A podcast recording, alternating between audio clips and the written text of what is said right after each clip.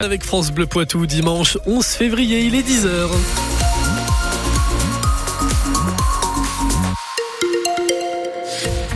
Euh, le soleil est de retour dans le Poitou. Il va nous accompagner euh, toute la journée dans la Vienne et les Deux-Sèvres. Toutefois, des vents assez forts. On fait le point complet juste après les infos présentées par William Giraud.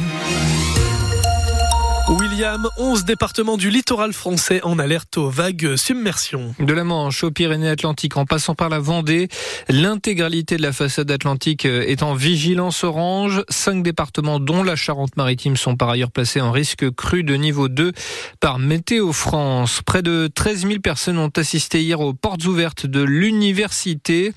Formation, démarches administratives ou encore recherche de logement. Des jeunes et leurs familles sont venus prendre des renseignements à l'heure des vœux sur la plateforme Parcoursup. À Poitiers, environ 80 personnes se sont réunies hier dans le centre-ville en fin de journée pour demander un cessez-le-feu dans la bande de Gaza. Rassemblement également à Niort. 70 toujours mobilisés autour de la même cause. En déplacement à Mayotte, Gérald Darmanin annonce ce matin la fin du droit du sol sur l'île. Le président de la République doit entériner cette décision dans une révision de la Constitution. L'annonce intervient alors que le territoire est bloqué depuis fin janvier avec des barrages routiers installés par des collectifs citoyens qui réclament des mesures contre l'insécurité et l'immigration incontrôlée.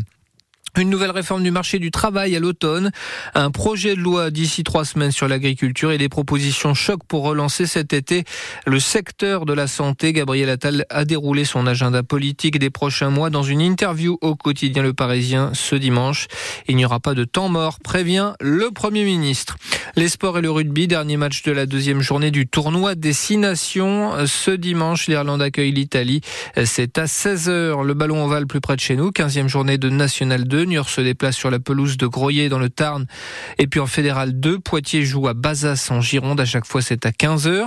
En volet, victoire nette et sans bavure de Poitiers hier soir. Poitiers qui a écrasé la lanterne rouge Saint-Jean-d'Illac 3-7 à 0 à domicile. Et puis le football, finale de la Coupe d'Afrique des Nations ce soir à 21h. Le Nigeria affronte la Côte d'Ivoire, le pays hôte. En Ligue 1, 7 matchs au programme aujourd'hui à suivre notamment Le Havre-Rennes à 13h, Lorient-Reims à 15h ou encore Nice-Monaco à 20h45.